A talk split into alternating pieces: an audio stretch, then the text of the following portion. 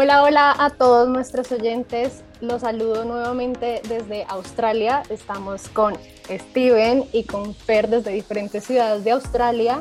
Eh, y esto es eh, Viviendo en Down Under. ¿Cómo están muchachos? Oh, nuevamente, nuevo episodio. Acá estamos para armar el despelote nuevamente con el Fer. El Fer nos acompaña hoy desde, desde la capital. Capital ah, Capitalizado. En libertad, en libertad. Sí, él como que, como que dijo, no, siempre está la discusión, Melbourne o Sydney, yo voy para la capital, ahí no hay nada que discutir. Capital. es capital y sale. Además que ahorita que está pasando ahorita que, digamos que los Victorians, bueno, digamos, los Victorians podemos salir de nuestro estado, la mayoría, pues la opción es Sydney, que es como lo más. Yo dije, no, me voy a ir a la segura más cerquita, cosa que si pasa algo me puedo devolver. Me vuelvo rápido. Pero es que, si, ve cómo es la gente, tienen la opción obvia, la opción maravillosa, increíble, hermosa, linda, divina al frente. Y no, la terquedad pega para un lado, pero bueno, ¿qué se le va a hacer? Esa es la actitud, Fer. Sí. Vamos a ver si en los próximos capítulos Fer nos... No, no, no, no. Sus, Envidia, no, sus envidias alimentan mi ego. Para nada. Ya tendremos ya tendremos un capítulo de, la experiencia de Fer en Canberra, en la ah, capital. Oh, claro que sí. Sí, total, total. Pero el día de hoy estamos con otro tema nuevo, completamente diferente, y es que vamos a hablar del choque cultural en Australia. Este tema está sabroso, está carnudo. Sí, este tema Está, está interesante, difícil, difícil de procesar porque como saben yo llevo ya muchos añitos por acá, entonces recordar esas cosas del inicio que para mí ahora se convirtieron en algo normal. Fue un poquito complicado recordar, pero bueno, vamos a ver en cuántas coincidimos entre todos. Y a mí me pasó igual, me puse a pensar que fue un choque cultural para mí, porque hoy todo ya me parece normal. Pero me costó como regresar y encontrar, ok, esto, esto y esto. Encontré tres. Creo que con eso me puedo defender. Vamos a ver, ah, Steven, es que Steven tiene la cosa más fresquita y entonces él debería, sabes que deberías comenzar tú, arranca tú porque tú tienes la cosa más fresquita y ahí nos basamos nosotros.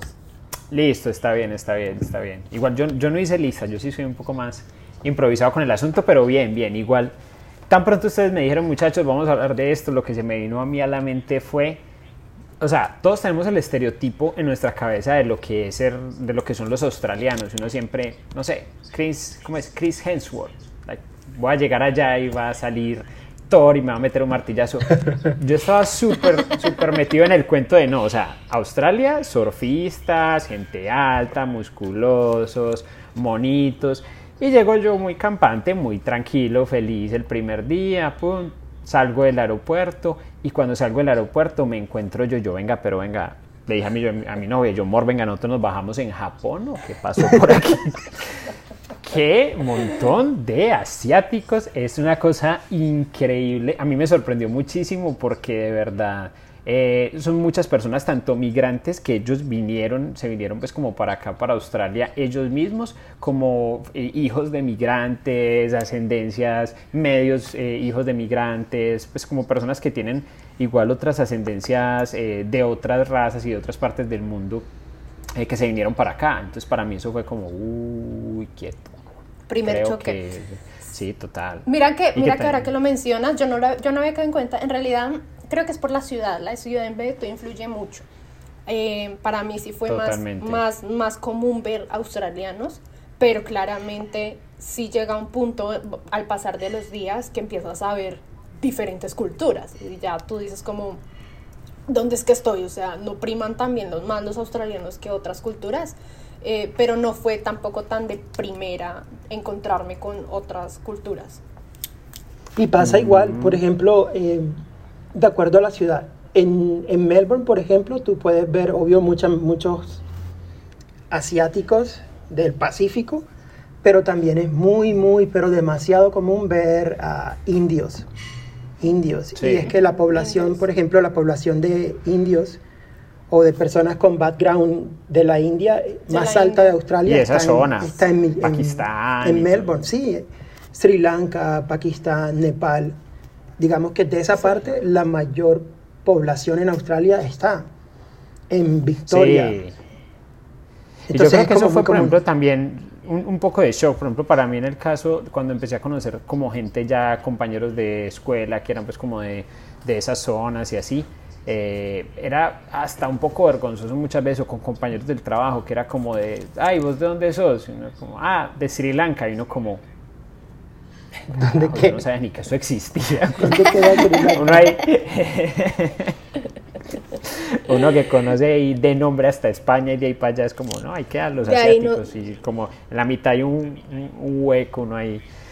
Eso fue, eh, sí, o sea, la verdad es un poco Ah, es hasta racista esa concepción porque uno no, no, conoce la cantidad de países y la cantidad de culturas y variedad de, de, background cultural que hay pues como en esa zona, entonces eso también completamente cierto. Igual eso le abre la mente a uno y uno comienza a conocer que hay más países, que hay más ciudades, que hay más parte de la experiencia en Down Under. Absolutamente. sí, eso, es que era lo que iba a decir yo. Sí, sí, Dan.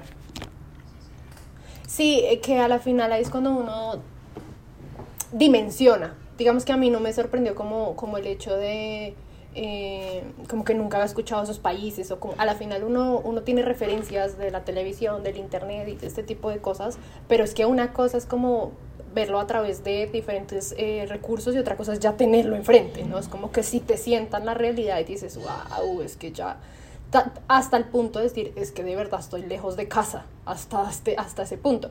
Y te abre la mente y la curiosidad mucho, yo creo que es lo que a todos nos pasa de, de, querer aprender de todas esas culturas que uno solo ha visto por medio de, de otros, de otros eh, no sé, dispositivos, otras herramientas, y como que uno ya las tiene ahí, lo único que quiere uno es sacarles pura información, ¿no? Uno solo quiere, quiere, quiere conocerlos. Conocer más, sí.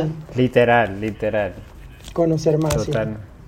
Totalmente. No, eso, esa, esa experiencia es muy, muy bacana y es parte de lo que decíamos, por ejemplo, en nuestro episodio anterior, que es uno cree que está listo, pero uno no se alcanza a imaginar lo que son los cambios porque obviamente no hace parte de nuestra vida, no hace parte de nuestro pasado, no hace parte de nuestra experiencia, entonces cómo te vas a poder imaginar lo que te va a estar esperando si pues nunca has vivido ni has tenido menor contacto con el asunto. Y va desde cosas tan sencillas como, no sé, nosotros somos mucho de abrazar, de de estar muy cerca del otro, de una risa, una cosa, no sé qué. Son muy animados y muy de, de hacer bulla y todo el asunto. Y, y, por ejemplo, no sé, empezar a tratar con personas del Japón, no dice con japoneses que ellos no son tan cercanos. Por ejemplo, tenía una amiga, yo me acuerdo, esa era una amiga del college. Cuando eso, yo soy mucho de videojuegos, se ha salido un, un videojuego pues como que estuvo muy de moda en esa época que se llama Animal Crossing y la chica jugaba Animal Crossing todo el tiempo, entonces ya se dio cuenta que yo estaba jugando y empezamos pues como a hablar más seguido y todo el asunto y nosotros nos conocíamos virtualmente, pero no nos habíamos visto eh, físicamente, ¿por qué? Por el tema del COVID y todo el asunto. Cuando regresamos al, al college ya habían quitado pues como la alerta, no habían restricciones. Eh, la primera vez cuando la conocí, yo salgo corriendo y le voy a dar un abrazo y me acuerdo que ella llega y me mira con esa cara de sorpresa como, como, ¿qué estás haciendo? Y yo como... Te freno en seco. no, no, no, ella, no, ella, ella es un amor. Ella Se dejó a la final. Ella es un amor, no, ella estaba sorprendida. Ella estaba súper sorprendida. Ella no hizo, ni me rechazó, ni ah, me corrió, Ni, ni, me atacó, ni pa, ataque samurai. No, simplemente me puso una cara de sorpresa como de, ¿qué estás haciendo? O sea, esto nunca me había pasado. Y yo como, ah, es un abracito un poquito de cariño. Ellos tienen como una burbuja personal que no puedes atravesar. O sea, mi burbuja personal. Total, total. Yo te quiero, yo te amo, me caes bien, pero hasta ahí, no, no hay por qué demostrar tanto. Y de verdad, uno también ahí dimensiona lo, lo afectivo que uno es. uno demuestra cariño todo el tiempo, todo. ¿sí? Por ejemplo, me acabo, acabo de acordarme de una cosa y es no saludar de beso. Y esa no está en la lista. Uh, esa es grande. Ah, sí. No saludar de beso, uno está acostumbrado que a quien a donde llegue saluda de beso. Amigo, amiga, bueno, hay ciertas cosas como no al jefe o como tampoco tan así, pero en general uno conoce, incluso a veces conoce a alguien y lo en Colombia uno lo va saludando de beso. de beso, sí, cuando te presentan y eso, y eso acá, ajá, y eso acá me sorprendió que no, eso, eso, no pasa en ninguna cultura en general de las que uno se vaya a encontrar acá, incluyendo los australianos, es como, no, no, como así que beso? O sea, eso no, eso no, eso no. Sí, no, no pasa. Sí, totalmente. Y ya, totalmente. Sé, ya es algo que yo normalicé.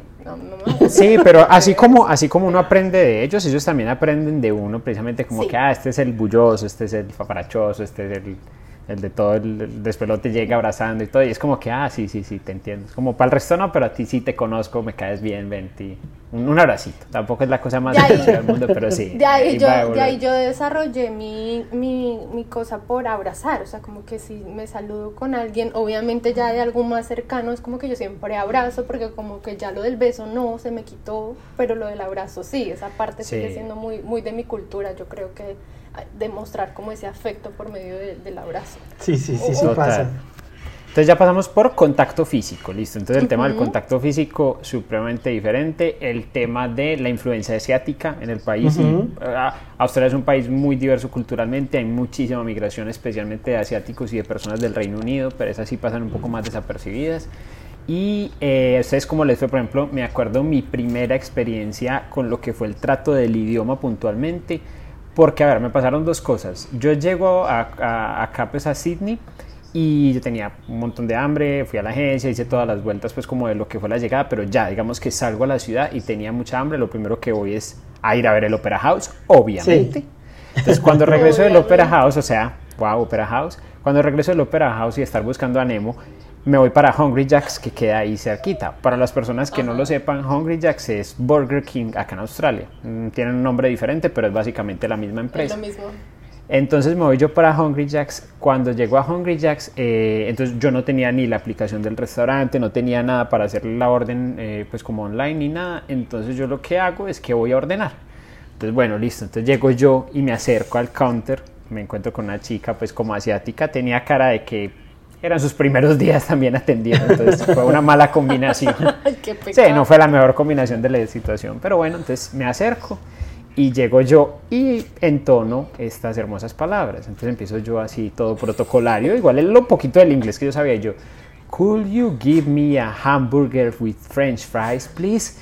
Y ella me mira como, ¿qué? ¿Qué pasa? ¿Qué es lo que quiere?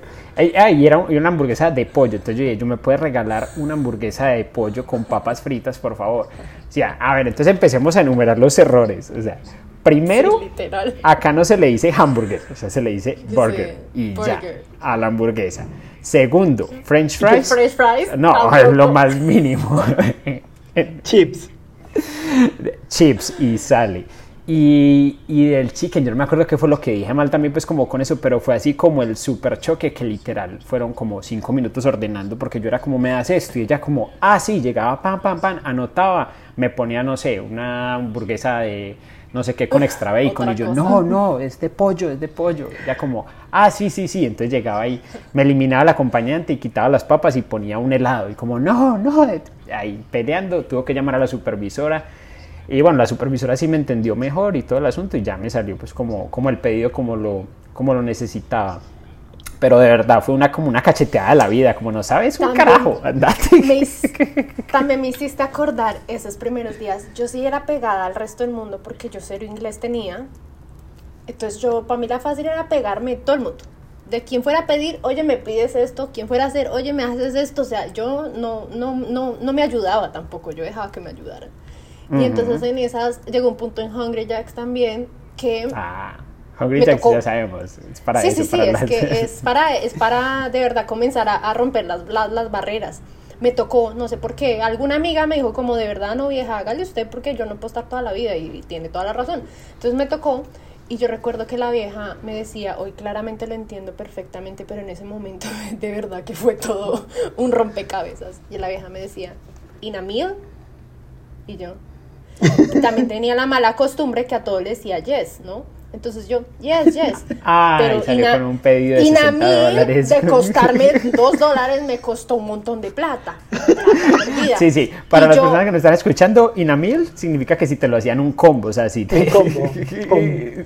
iba a hacerles una pregunta, y les iba a hacer una pregunta, porque creo que en el inglés americano no se dice Inamil, creo que se, le dice, combo. O se le dice bundle.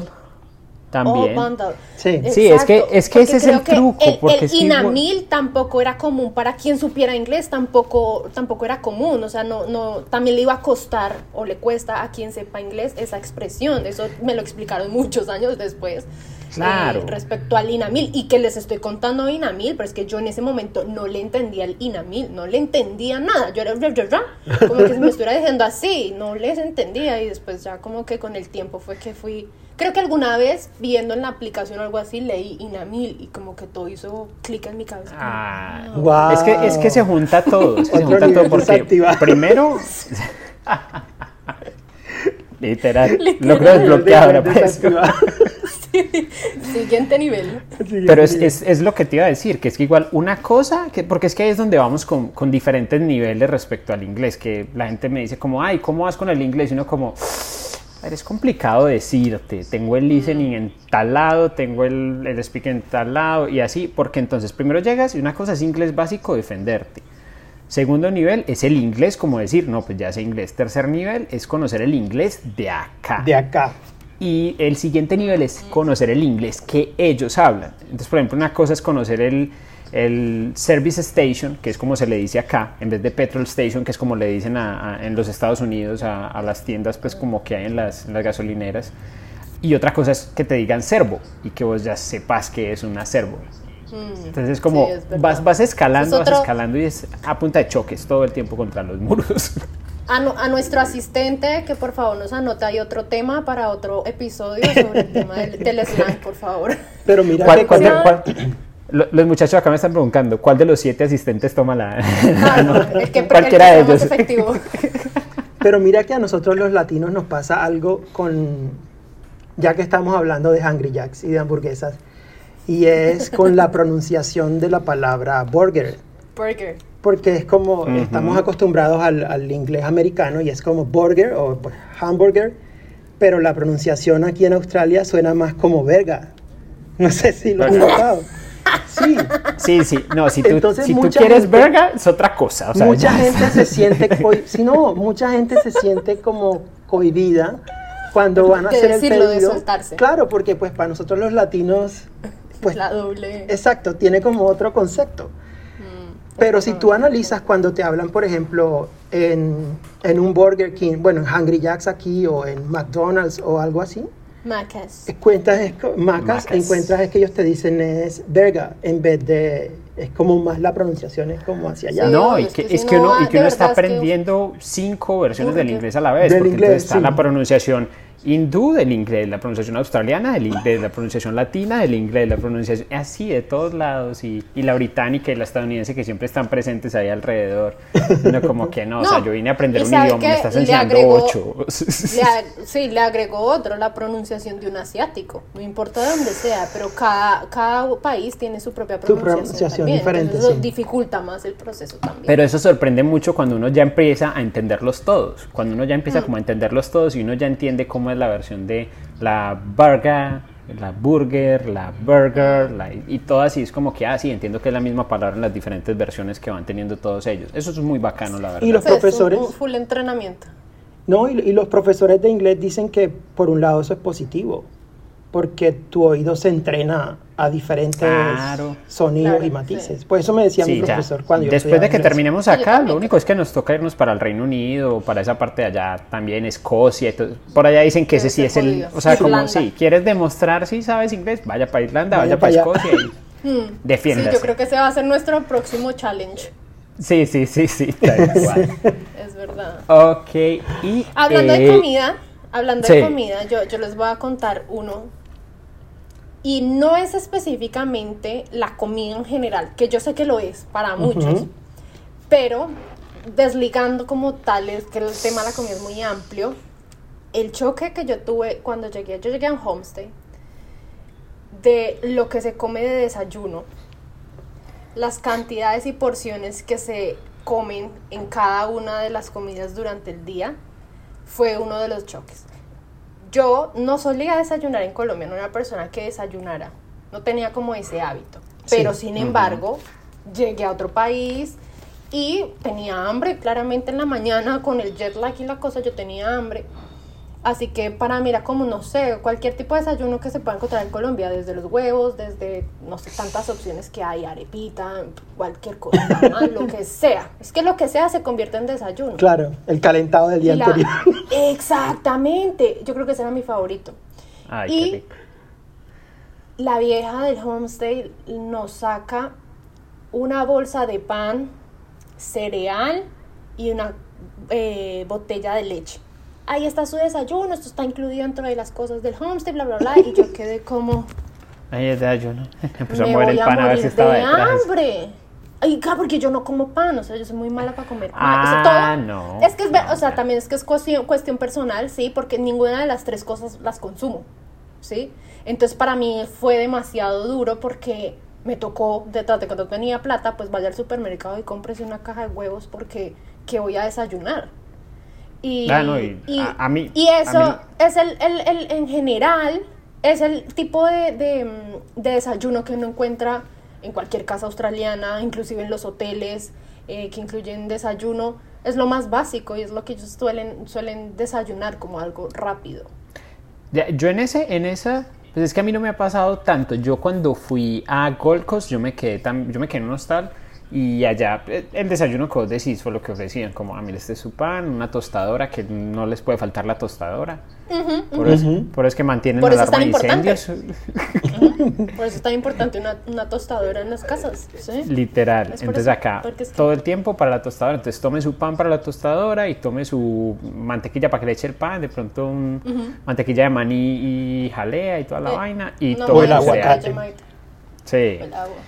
Pero, pero más allá de eso, no me he tocado tanta experiencia porque si yo nunca he vivido en un lugar así. Entonces, mm, ahí sí. ahí sí. Pero, pero el choque cultural con la comida fue gigante, fue gigante. Yo nunca, yo no sabía, o sea, yo sabía que el ramen existía, pero, por ejemplo, yo lo único, lo único asiático que yo había comido era sushi.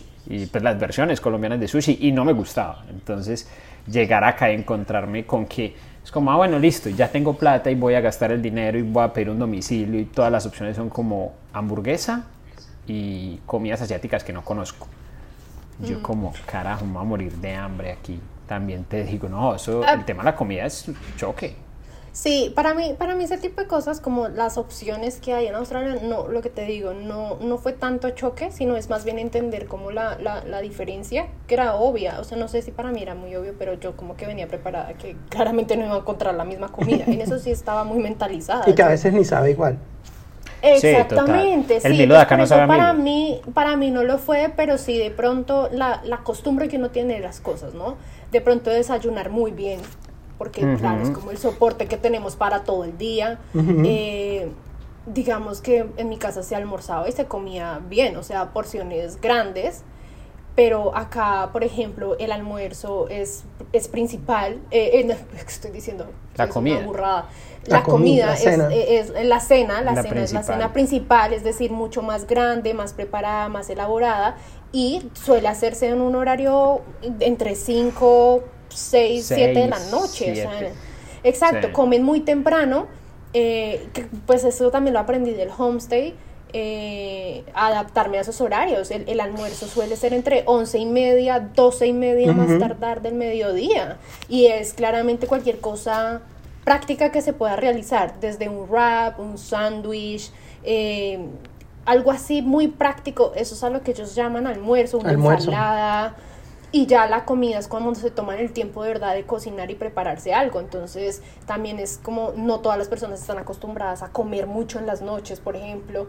Eh, yo creo que por esa razón también comerán más temprano acá para la digestión. ¿no? no sé, pero yo comía en la noche en Colombia hasta las, no sé, 9, 10 de la noche a veces comía. Y acá pasar a comer tan temprano al comienzo fue duro. Ya después uno cambia de rutina, salí el homestay y demás, y uno pues adapta otra vez su, su, propia rutina a lo que uno está acostumbrado, pero, pero ellos sí tienen esa costumbre muy diferente a la de nosotros.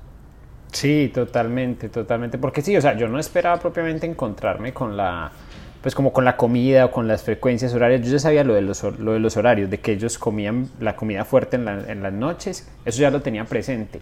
Pero por ejemplo me acuerdo que sobre todo al principio me preguntaban como que, ay, ¿qué comen en Australia? yo como, esa es una excelente pregunta. ¿Qué comida, cuál es la comida típica de Australia? Y uno como, pues qué te pudiera decir, el patay se consume mucho.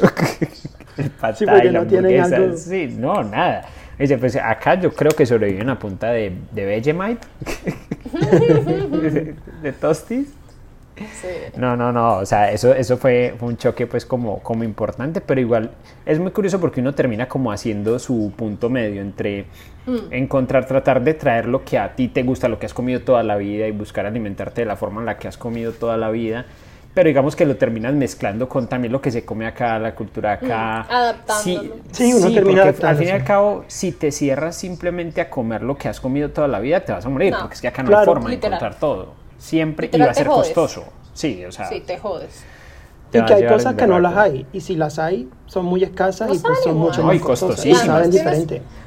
No, yo, yo tengo, yo tengo mi, vea, yo tengo mi voz de protesta. El Milo de acá no sabe a Milo y me ofende demasiado. No sabe a Milo, ese Milo es nada, eso es súper suave. tiene ofendido el Milo. Y la preparación también es diferente, porque ellos lo que hacen es como una pasta. Sabiendo que están tomando el Milo original, original, ¿no? Sí, se supone que el Milo es de acá. Sí, ¿Sí, no es? sí, sí, sí, de acá. el Milo es australiano. Nada, que vayan, que eso es como yo lo mismo que yo digo para el arroz chino. Si quiere probar el original arroz chino, vaya a la versión de Colombia, que es la rica. Uy, ese sí que, uy, no. yo no me querido arriesgar. Yo, no, ahí sí, este tema está pesado para eso. sí, no, cambiamos de tema. Esto ya la comida de verdad ya me dio hambre. No, no hay quien nos prepare algún plato aquí suculento. Sí, unas arepitas. ¿Cómo les ha ido? Ustedes vean, yo les tengo este. Yo les tengo este claramente para, bueno, habrán personas que quizás no lo sepan, pero sabemos que acá se maneja al lado izquierdo, ¿no? Eso uno puede pronto saberlo sin necesidad de estar acá. Pero a mí lo que me sorprendió con el lado izquierdo es que las personas cuando caminamos debemos conservar el lado izquierdo también. Entonces al comienzo yo caminaba por donde se me daba literal la gana y uno se chocaba con las personas y lo miraban a uno mal y yo era, pero como que tras de todo yo peleaba, no, pero, pero que me mira mal, pero usted no sé qué, yo qué, si yo voy caminando por donde, y claro, lo miraban a uno mal, entre comillas, digo claramente, eh, y era porque yo después entendí que yo no, yo no conservaba mi lado, izquierdo. A mí me pasó igual, ese de hecho era uno de mis choques también. Siempre caminaba por el otro y me veía chocando con la gente. Sí, sí, sí. No, a mí me pasó, es que, eh, para los que no sepan, yo trabajo como, como delivery, o sea, como domiciliario, con varias aplicaciones de acá, pero entonces yo trabajo en una moto. Y pues realmente yo nunca, yo siempre he sido muy bueno para manejar tanto carro como moto y nunca he tenido problema con el asunto, pero me acuerdo que la otra vez estaba yo en una llamada con mi mamá, estaba súper distraído y llegué yo y llegué a un semáforo y normal, me paré en el semáforo a esperar pues como que pasara. Cuando hay un carro que se me viene y se me mete a mí en contravía y para al lado mío y me dice, estás en el lado equivocado y volteo yo a ver y estaba en el lado derecho. en el lado opuesto. me tocó pasar la moto por encima del separador, pues en ese pedacito de semáforo, tampoco es que fuera la vía más principal, pero me tocó pasarla de lado porque me había equivocado. Solamente me ha pasado una vez, pero no dices que cuántas veces necesitas que te pase, o sea, eso es una grandísima sí lo es, lo es, y pues puede claro un accidente o algo así, pero sí también es como que de verdad uno a veces está en otro Pero, pero ellos no, pero ellos saben, ellos lo entienden, porque no sé si ustedes se han detallado que por ejemplo en las autopistas hay letreros gigantísimos que dicen acá se maneja por el lado izquierdo, mucho cuidado. en las entradas a las autopistas, este es, esta es la entrada equivocada, eh, vía contraria, wrong way, devuelvas. Sí, ellos saben, ellos saben, ellos saben. Tiene razón. Sí, y si lo tienen y todo es por algo. Sí, total, no seremos los primeros, créeme que no, no deben haber sido poquitos los accidentes que han pasado de cuenta de, hecho, eso. De hecho, no se han dado cuenta que cuando uno, uno utiliza una, mm, ¿cómo se dice? Una escalera eléctrica, eh, cuando uno se sube a la escalera, uno conserva el lado izquierdo. Si tú no vas a seguir subiendo por tu cuenta, si no vas a parar, tú tienes que hacerte al lado izquierdo para dejar el derecho libre para que las personas que quieran seguir subiendo puedan seguir subiendo. Exacto. Como que no te puedes parar ahí en la mitad como, Ay, pues aquí voy yo. No, la gente te mira feo, lo que vos decís. O sea, está Ese, esa costumbre tan, tan bien definida entre todo el mundo que todo el mundo sabe lo que se tiene que hacer y si no encajas te empiezan a mirar feo como, hey, hágale. Y acá la gente no tiene problema en decirte las cosas directamente. Sí, directo. Por ejemplo, me, me, tocó mucho con, con, el tema del coronavirus, cuando estuvo toda esta situación que recomendaban demasiado el tema del distanciamiento social, incluso con mascarilla, en todos lados, o sea, en plena crisis que por ejemplo alguna vez un chico llegó y se le paró pues como un poco cerca a un señor, un señor así pura apariencia australiano típico y se le paró pues como muy cerca, a menos de la distancia recomendada, y el señor de una vez le dijo, y no le dijo como, ay, no, te puedes correr un poquito, muévete un poquito para allá, no. Hey, estás muy cerca. Córrete que este es mi espacio personal, pero así, o sea, tajante, fuerte, duro a la yugular, o sea, como que el próximo es un tiestazo, corra para allá. Y pasa también con las, con las mascarillas, con las face masks, también pasa lo mismo. O sea, hay gente que le dice, ponte la máscara he visto, he visto peleas, sobre todo en el transporte público, de gente que se sube sin máscara y gente que va en el tram les exige que se las, o sea, directo les exigen que se las coloquen. eso me ha parecido la verdad muy interesante acá porque igual yo creo que nosotros como latinos muchas veces pecamos por no querer hacer sentir mal al otro, como que no, pero es que pero es que cómo le va a decir eso y yo cómo le va a decir, no lo conozco, le va a decir tan directamente, no, acá es ya, es que lo que vos estás haciendo me está afectando a mí y no voy a permitir que me afectes a mí. Y te jodes, entonces te pones tu mascarilla o si no te bajas y, y así. Sí, Hay muchas y que igual y que igual por ejemplo es un país de muchísima de muchísima diversidad cultural y de muchísima tolerancia en muchos sentidos pero cuando lo que se salga de esa tolerancia o lo que respete la tolerancia por parte de los otros el espacio personal de los otros la salud de los otros no se tolera eso. O sea en lo más mínimo. Si vos me vas a afectar a mí, si tenés algún tipo de afectación con mi salud, con mi bienestar y todo el asunto, chao, ahí sí te dicen lo que te tengan que decir. Y, directo a la yugular. Sí, Ajá. Es verdad. Bueno, muchachos, yo creo que tenemos que ir cerrando ya nuestro capítulo por el día de hoy, nuestro episodio por el día de hoy. Eh, estaba yo acá pensando qué recomendaciones les podemos dejar a, a las personas que nos están escuchando sobre, sobre el tema es un poco complicado, es más como... ¿Sobre choques culturales? Sí. sí, es un poco complicado porque pues a la final sí es como... Yo creo que es venir abiertos, venir abiertos a encontrarse con muchas cosas diferentes, pero a la vez curiosas, interesantes, y quienes van a ayudar a abrir su mente a ser mucho más tolerantes, sobre todo muy, muy respetuosos. Entonces son cosas que, que, te van a, o sea, que les van a beneficiar mucho cuando ya estén acá. Eh, pues nosotros contamos nuestras experiencias, los, lo que nos ha pasado, como para que de pronto si les llega a pasar, como que se sientan identificados y no se sientan que son los únicos que les está pasando. Pero más allá no creo que podamos dejar como una gran lección a, que, a que igual les van a pasar cosas y se van a encontrar con cosas raras, pero que les va a beneficiar mucho. Aceptar los choques es la única manera de, de vivir el proceso. Aceptarlos porque pues son cosas que nos no son parte de nuestra cotidianidad y después terminan convirtiéndose en parte de nuestra cotidianidad. Por ejemplo, yo aquí en Melbourne, bueno, en Melbourne yo sigo, por ejemplo, todavía procesando los, los homeless. por ejemplo, mi, mi, primer pensamiento fue porque una nación, que es lo que nosotros decimos, una nación en el top 10 de las más ricas del mundo, desarrollada, tiene personas que viven en la calle. Que están en la... Y, y es, exacto. Y por ejemplo, todo eso se duplica cuando tú ves a los hombres con el último iPhone o con la última tablet. Ah, Entonces, me ha tocado verlos jugando Switch. Sí, Exacto. yo también, yo también. Eso no es choques importantes. Yo diría, yo diría, ¿a qué pena sí? No, no, no, sí, eso, aceptar los, los, los choques y procesarlos y continuar. No hay nada que hacer. Yo le recomendaría, sobre todo a la gente que, que venga muy muy dispuesta a aprender muchísimas cosas nuevas, a respetarlas, porque es que no se nos puede olvidar que nosotros somos no nuestra que en una cultura nueva y que al fin y al cabo, pues acá en Australia son como muy bienvenidos todos y cada uno lo que tenga para aportar, pero lo que tenga para aportar, bueno, hay muchísimas cosas de nuestra cultura y de nuestras formas de comportarnos que tampoco es que sea lo mejor del mundo. Entonces, ante todo, pues como respetar tanto la ley como, como digamos la forma en la que se comporta la gente acá que no es ley, que no necesariamente sea ley, pero entonces aceptar mucho en eso, aprender muchísimo y como vos decís, estar completamente abierto a los cambios, a las novedades y a todo en general, eh, lo, que, lo que pueda enriquecer tu visión de vida. Creo que si sigues esos caminos vas a tener una experiencia muy brutal, muy bacana para recordar. Genial, genial muchachos. Esto estuvo muy bueno este capítulo. Les damos las gracias a todos nuestros oyentes, los que llegaron hasta acá. Esperamos hayan divertido con este capítulo.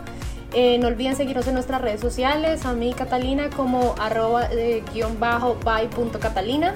A mí me pueden seguir como arroba paisaventuras en Instagram. Y a mí me pueden seguir como Fernando guion bajo Gutiérrez. Les mandamos una abrazo. Ay, no, corrijo. Fernando Gutiérrez guion bajo P Yo... Perfecto, si no, corríjanlo por favor, síganlo donde sí, tiene sí, que Fernando ser. Gutiérrez guion bajo P. Está dándole seguidores a Fernando que no es. Sí, fijo, otro, haciendo famoso a otro Fernando. No, mejor dicho, yo estoy perdido. No. Sí, no, eso no nos sirve, por favor. Les mandamos un abrazo gigante y los esperamos de nuevo en otro capítulo desde Viviendo, Viviendo en Down, Under. chao, chao. Chao, bye, pues. Bye.